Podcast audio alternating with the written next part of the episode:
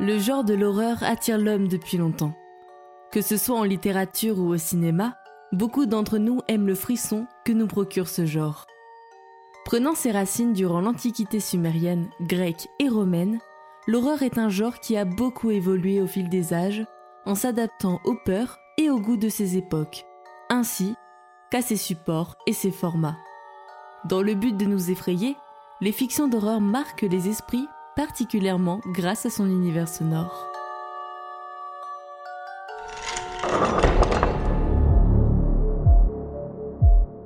Bienvenue dans l'antre de l'horreur. Installez-vous, aujourd'hui nous allons comprendre pourquoi nous avons peur.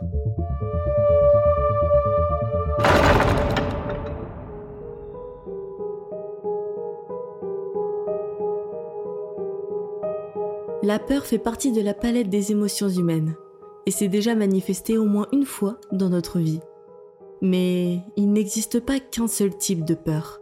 C'est un sentiment complexe qui ne surgit pas toujours de la même manière, d'autant plus que la peur ne vient jamais seule. La peur est un instinct que nous possédons tous, car il est primordial pour notre survie. Comme le décrit Christophe André dans son livre Psychologie de la peur, La peur fonctionne comme un signal d'alarme dont la fonction, comme tous les signaux d'alarme, est d'attirer notre attention sur un danger pour nous permettre d'y faire face au mieux.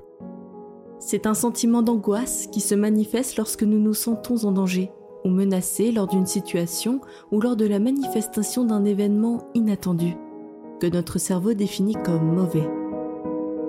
Pour comprendre ce qu'il se passe dans notre corps lors de la manifestation psychologique qui accompagne la peur, telle que l'augmentation du rythme cardiaque, il faut se pencher sur la recherche de l'unité INSERN 862 du neurocentre Magendie. Cette dernière a identifié qu'au centre du circuit cérébral de la peur se trouve l'amygdale, qui est une région du cerveau composée de plusieurs noyaux. Michel Freud décrit l'amygdale comme étant à l'origine de toutes les réactions qui maintiennent notre survie, notamment lors d'un danger. Elle regroupe plusieurs circuits d'alarme et joue un rôle essentiel dans le décodage de nos émotions principalement dans le mécanisme de la peur. L'amygdale est également en étroite connexion avec l'hippocampe, où sont stockés nos souvenirs. Ainsi, une peur peut être déclenchée par le seul souvenir d'une frayeur passée. Comme souligné par Michel Freud, notre vécu a un impact sur ce qu'on va définir comme dangereux. La peur est une émotion qui varie selon l'individu. Elle est liée à de nombreux états émotionnels tels que l'inquiétude, l'anxiété, la panique ou la crainte par exemple. Elle sera plus ou moins intense suivant le vécu de l'individu. Ce que nous explique Michel Freud est que notre cerveau connaît notre histoire, notre vécu et nos expériences. C'est lui qui structure nos pensées et déclenche nos émotions. Ce qui nous fait peur, c'est la représentation que nous nous faisons des choses. Nos peurs sont la pure production de notre propre esprit et de notre imagination. Cependant, je ne dirais pas qu'elles viennent uniquement de notre imaginaire. Il faut déjà prendre en compte qu'il n'existe pas qu'une seule forme de peur, tant les mécanismes, les circonstances et les causes en sont diverses. Commençons avec la peur dite normale. Elle se déclenche à bon escient en tenant compte du contexte. Son intensité est proportionnelle au danger, mais disparaît vite lorsque le danger est passé. Cependant, il arrive parfois que notre peur entraîne des réactions disproportionnées, par rapport à sa cause, comme pour une phobie, par exemple. On parle ici de peur dite pathologique. Continuons avec un mécanisme de la peur utilisé par les screamers, la peur soudaine. Elle entraîne une réaction immédiate sans qu'il y ait une réflexion préalable. Et comme pour la peur normale, elle possède aussi son opposé, la peur réfléchie. Elle apparaît devant un début plus lent, une situation plus insinuante qui va solliciter l'imagination. Le cerveau va raisonner et évaluer la dangerosité du contexte. L'imagination sollicitée par un danger encore inexistant, mais redouté, va produire toutes sortes de représentations mentales. On retombe dans ce cas-là sur les propos tenus par Michel Freud. Mais certaines peurs sont apprises par des expériences de vie traumatisantes. On peut alors parler de mémoire de la peur. On retrouve une constante dans ces peurs universelles. Toutes ces peurs ont une cause commune, la peur de l'inconnu, qui naît de l'incertitude quant à l'issue de ce qui nous attend. L'une des premières références écrites au sujet de cette peur vient de Lovecraft, en 1927. L'émotion la plus ancienne et la plus forte de l'humanité est la peur. Et le type de peur le plus ancien et le plus fort est la peur de l'inconnu.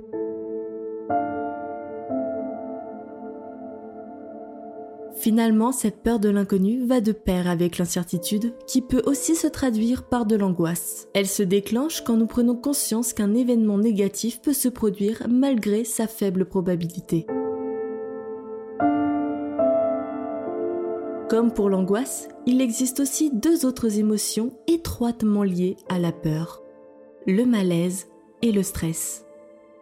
Le malaise est plus insidieux que la peur, car il se manifeste par un trouble, psychique et physique, qui peut s'apparenter à de l'angoisse. Contrairement à la peur qui est généralement rationnelle, le malaise que nous pouvons ressentir se base sur notre imaginaire et semble donc irrationnel. D'autant plus qu'il se développe malgré l'absence d'indices pertinents concernant un éventuel danger. C'est une émotion floue qui perdure dans le temps sans évolution certaine, avec une apparition et une disparition qui restent très souvent mal déterminées. Le stress intervient lorsque nous sommes soumis à une accumulation de diverses sources d'informations qui viendra soumettre l'individu à une certaine nervosité. Contrairement au malaise et à la peur, le stress revêt une dimension sociale et collective, mais dépend tout de même énormément de l'individu et à sa capacité de le gérer. Un environnement confus et chaotique est l'objet du stress.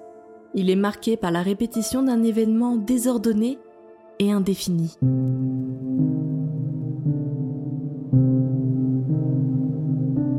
Après avoir vu ce qu'est la peur, pourquoi nous la ressentons et nos réactions vis-à-vis de cette émotion, nous allons appliquer ces connaissances avec le son. N'oublions pas que nous vivons dans un monde bruyant qui nous apporte beaucoup d'informations. Parmi nos cinq sens, l'ouïe est l'un des tout premiers sens que nous utilisons au début de notre vie et reste l'un des sens fondamentaux que nous sollicitons constamment. Elle nous est utile pour nous déplacer spatialement et pour situer plus ou moins précisément les sources sonores. Nos oreilles et l'écoute de notre environnement nous sont indispensables. Et pour cela, notre cerveau effectue un travail étonnant afin de donner du sens à un son. Selon certaines mesures, le système auditif est le réseau de neurones le plus développé, et particulièrement en matière de timing. Aucun autre système sensoriel, vision comprise, n'est comparable à la vitesse à laquelle le système auditif traite le paysage sonore. Mais plus qu'un moyen de communication, l'audition est avant tout un moyen d'alerte. Le paysage sonore est très riche en informations. Notre cerveau se doit de les traiter et de les sélectionner. Ainsi, on portera notre attention sur les sons qui présentent un intérêt et constituent au sens large une alerte. Nous sommes très sensibles aux sons qui nous entourent, mais certains sons qui s'apparentent à du bruit peuvent devenir gênants. Grâce à l'imagerie cérébrale, nous pouvons observer qu'un bruit désagréable devient un signal de détresse, que l'amygdale enverra vers la partie du cerveau qui analyse l'information auditive appelée le cortex auditif. Les facteurs sonores du sentiment d'insécurité signalent l'anormalité de la situation, parce qu'il réfère à des situations considérées comme non sécurisantes.